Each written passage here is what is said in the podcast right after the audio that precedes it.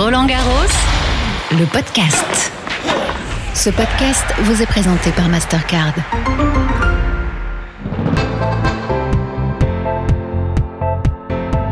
Bonjour à toutes et à tous, bienvenue dans Roland Garros, le podcast. Chaque jour, je vous fais découvrir l'envers du décor. Je vous donne à entendre les coulisses. Je vous emmène à la découverte de lieux insolites, à la rencontre de toutes ces personnes de l'ombre, sans oublier de temps en temps un entretien en tête à tête avec un grand nom du tennis. Installez-vous confortablement et suivez la guide. Direction ce matin les studios de l'émission d'Émilie Lois, ancienne joueuse de tennis française, qui reçoit un autre grand nom du tennis français. Bonjour. Je suis dans des préfabriqués hein, qui sont montés euh, le long du cours Philippe Chatrier, dans lequel il y a euh, plein de bureaux télé, de studios et de régie.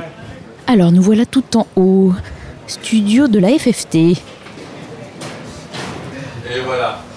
Toutes les vérités sortent de la bouche de Cédric Fioline. C'est bien de mettre le facteur sur son vélo un matin. Ça va? Ça va bien Ouais, nickel. On parle de ton poste, directeur du RPM En gros, je vais te poser la question, voilà, comment, comment est-ce que tu te prépares, là, qu'est-ce que tu fais, là, quelques mois du Ouais. Bien sûr. Allez, bonne émission.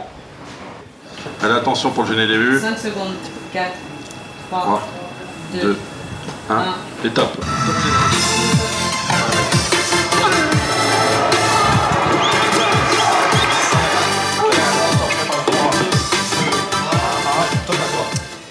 Bonjour à toutes et à tous, bienvenue euh, à Roland Garros. J'espère qu'on va vivre une aussi belle journée qu'hier. On a vu beaucoup, beaucoup de succès français et du spectacle sur les cours. Et pour en parler avec moi euh, ce matin, j'ai le plaisir de recevoir le directeur du Rolex Paris Masters, monsieur Cédric Pioline. Salut Cédric. Salut Émilie. Comment ça va? Mais bien, bien, je suis très content euh, que tu m'accueilles sur ton plateau, j'ai envie de dire.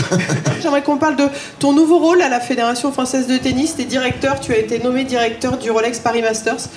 Je suis ravi d'avoir été nommé, c'est un, c'est un superbe challenge. Justement, cette nouvelle carrière de directeur de tournoi, mais aussi son parcours de tennisman français qui a gravi les dernières marches du classement mondial, voilà les sujets que nous avons pu évoquer lors de notre entretien avec Cédric Pioline.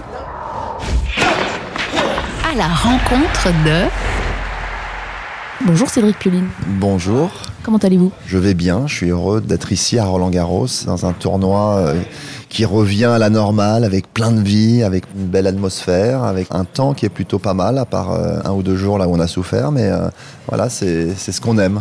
Un mot déjà peut-être sur les adieux de Joe Wilfried Tsonga, un grand moment sur le central. C'était hyper émouvant de voir Joe disputer son dernier match. Je crois que le cadre était magnifique. Un super adversaire, un superbe match, puisque euh, il a vraiment défendu ses chances avant que son corps ne lui dise euh, allez maintenant arrête, arrête, arrête. Mais euh, je crois que ça a été un immense voyage avec Joe pendant 18 ans, avec plein de succès. On l'a accompagné, on a vibré avec lui, on a été heureux, on a été triste. Il nous a fait vivre de belles choses.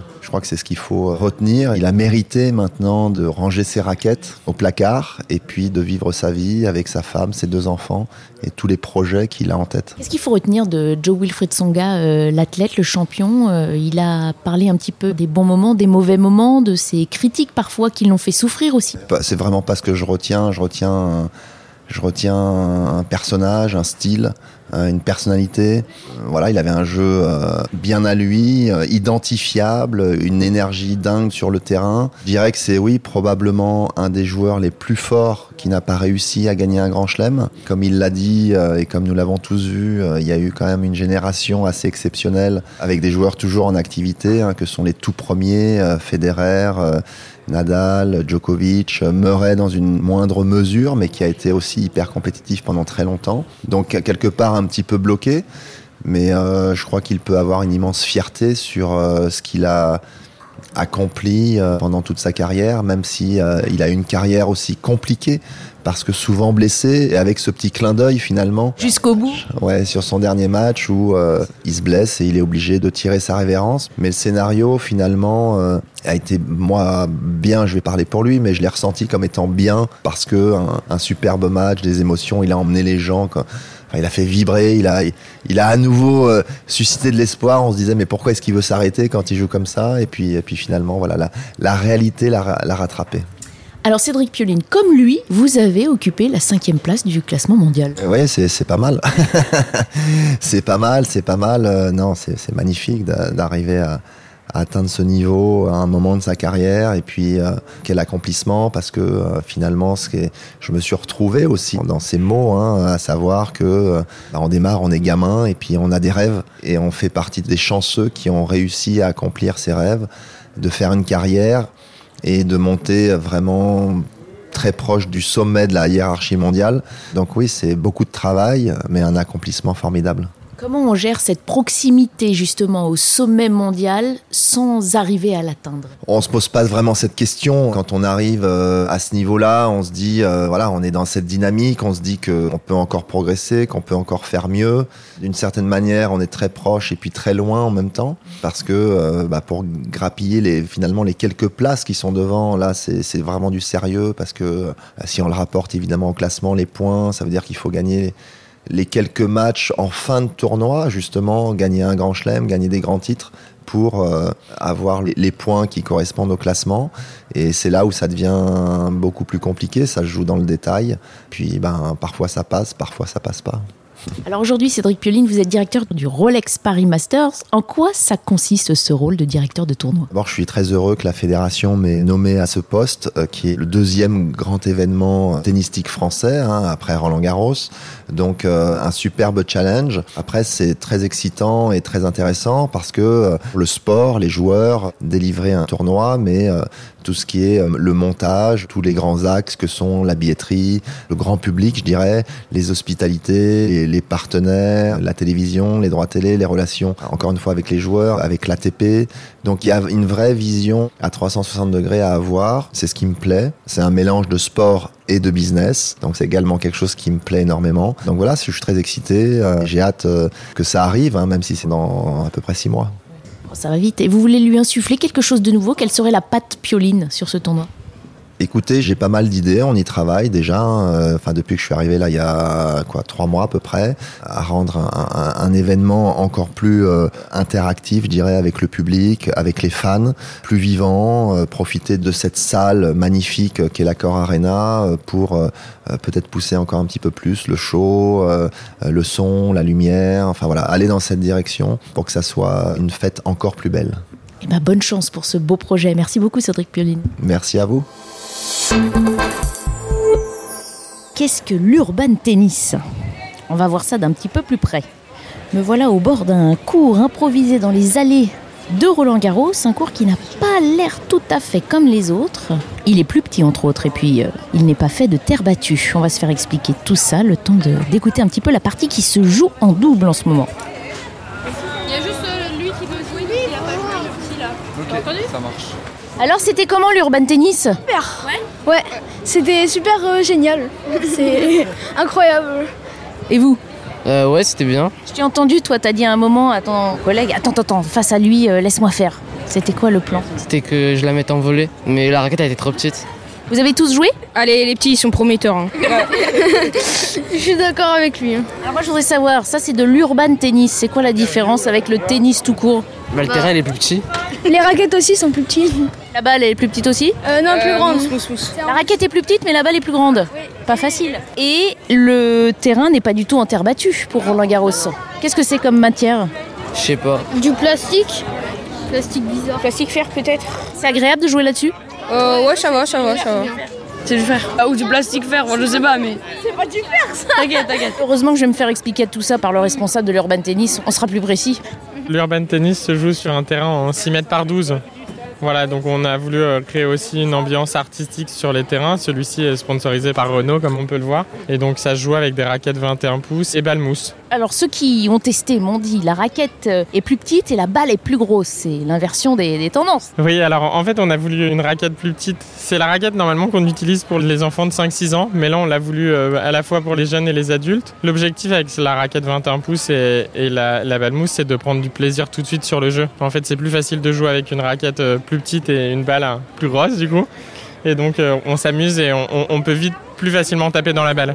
Au-delà du jeu, c'est aussi une initiation nouvelle de cette édition euh, 2022. Quel est l'objectif de promouvoir euh, d'autres formes de tennis? Alors via l'Urban Tennis, notre objectif c'est de démocratiser la pratique du tennis et d'aller à la rencontre des personnes qui vont pas forcément venir euh, dans nos clubs de tennis et jouer au tennis. Donc euh, notre volonté c'est d'aller sur les parvis des mairies, sur des parkings d'hypermarchés, sur euh, au pied de l'immeuble dans les quartiers politiques de la ville et donc de faire découvrir la pratique de, de l'urban tennis et du coup du tennis à un plus grand nombre. Il n'y a pas encore de compétition officielle? Alors on travaille sur un nouveau format de compétition qui est déjà établi qui s'appelle les battles et qui sera présent sur notre Urban Tennis Tour que l'on va organiser sur les parvis des mairies et sur les parkings des hypermarchés.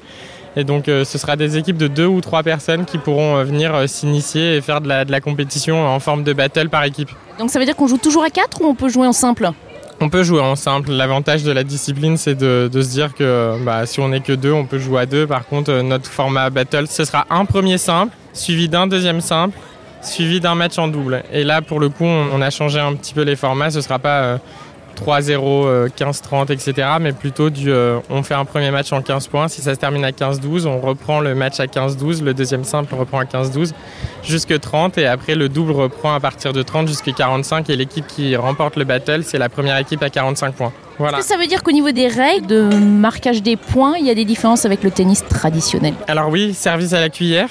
Pas de service euh, comme au tennis traditionnel. Par contre, après, sur le reste, on est forcément sur un couloir en double, un terrain plus petit, non, mais, mais après, sinon, on est sur le même principe de base. On- juste, on compte pas les points de la même façon et le service est différent. Et pour vous, alors comment ça se passe? Vous faites partie de, de l'animation? Chloé ça a l'air de bien marcher, ça, plaît marche très très bien euh, et c'est très très vite. euh, Il y a beaucoup de monde dès le matin et ça, ça fait plaisir. C'est bien parce que surtout on voit que les gens euh, s'amusent beaucoup. Et euh, non, c'est vraiment c'est bien. Il y en a même qui reviennent 3-4 fois par jour tellement euh, ils adorent. Et euh, non, c'est top. Franchement, ça, ça marche vraiment bien. Il y en a beaucoup qui demandent pour que ça soit commercialisé euh, un peu partout. Donc ouais, non, franchement, c'est plutôt bien et c'est pour tout le monde. Donc ça, c'est ça c'est chouette parce que tout le monde peut jouer euh, n'importe quel niveau et ça c'est bien. Vous avez essayé vous-même? J'ai essayé, oui, oui, on a Alors essayé et bah franchement c'est c'est chouette quoi. Moi qui n'étais pas trop tennis avant et je ne jouais jamais au tennis et là bah j'aime bien. Ouais ouais non c'est sympa. Plus accessible alors peut-être, plus facile. Voilà c'est ça, c'est vraiment pour tout le monde et puis au moins on se fait pas mal avec les balles en mousse donc euh, ça c'est vraiment pour euh, tous les âges, tout le monde. On a même eu des personnes en situation de handicap, tout ça donc c'est vraiment pour euh, tout niveau, tout le monde. Bon, on vous laisse surveiller parce qu'il faut arbitrer, hein, parce qu'ils se défoulent, ils se défoulent, mais il faut, faut recadrer tout ça. En plus il y a beaucoup de monde. Merci. Et pour donner envie d'essayer l'urban tennis, quoi de mieux que de faire venir un grand champion français sur ces petits terrains? C'est Yannick Noah qui joue aujourd'hui. Yannick Noah, le vainqueur en 83, et donc euh, lui, bien entendu, ambassadeur de l'urban tennis.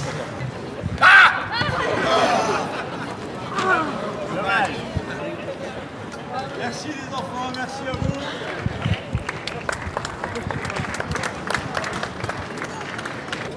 Après avoir joué euh, plusieurs matchs avec euh, une dizaine d'enfants présents, Yannick Noah s'est lancé dans une euh, séance de signature d'autographes euh, sur photos, sur t-shirts, sur sweatshirts, sur casquettes. Et puis après tout ça, il est enfin arrivé à notre micro. Bonjour Yannick, expliquez-nous votre présence ici. On a compris que vous étiez un grand ambassadeur. Il faut favoriser la pratique de l'urban tennis. Bah, Disons que l'urban tennis, euh, c'est nouveau. Voilà, c'est une initiative de la fédération là depuis que Gilles est arrivé. euh, essayer de rendre accessible, euh, voilà, le tennis dans les, dans la rue pour les gamins. Euh, S'appuie sur notre assos. Enfin, j'ai une assos depuis près de 30 ans qui s'appelle Faites le mur. Je, je connaissais. Donc voilà, on doit travailler ensemble, euh, voilà, pour faire en sorte que les enfants aient, aient accès au jeu. La transmission, c'est quelque chose qui vous tient à cœur. Oui, oui, c'est important la transmission à mon âge. Puisque je peux plus bouger, il faut que je transmette. C'est pas vrai. Mais si, c'est vrai.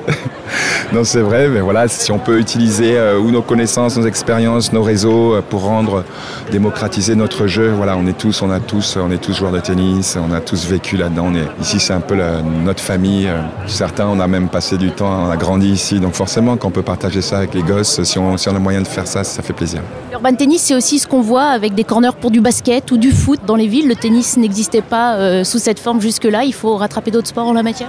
Oui, d'abord, bon, c'est une belle aventure qui commence. Hein, donc, euh, on commence. euh, L'idée, c'est de commencer dans la rue, euh, bien entendu, mais il ne s'agit pas de venir déployer un terrain et puis, quelques heures après, on emballe tout et puis c'est terminé. Donc, ce qu'il faut, c'est pérenniser les projets, qu'il y ait un vrai suivi. Donc, il y a des passerelles comme ça. le jour où on découvre le tennis, on montre aux enfants la possibilité d'aller dans des clubs ou sur des sites où ils peuvent continuer à jouer, à être encadrés surtout.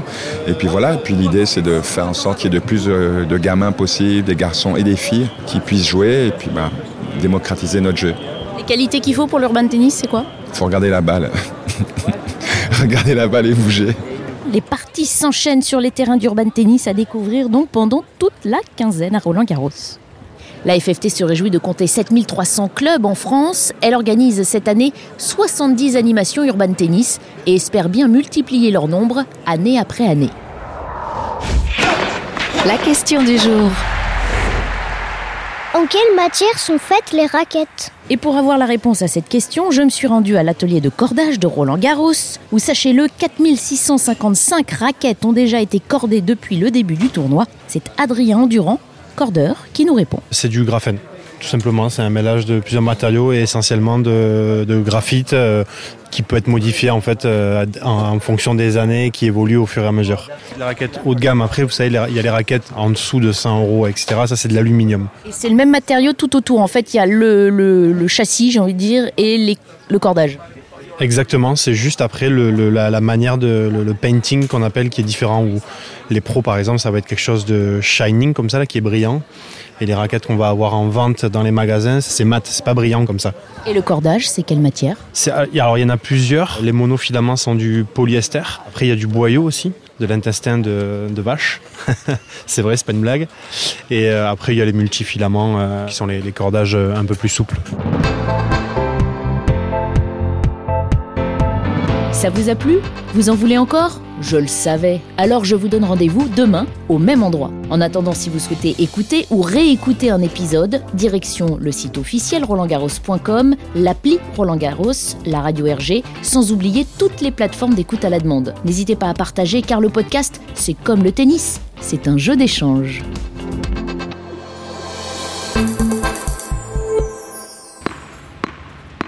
Roland Garros, le podcast. Ce podcast vous a été présenté par Mastercard.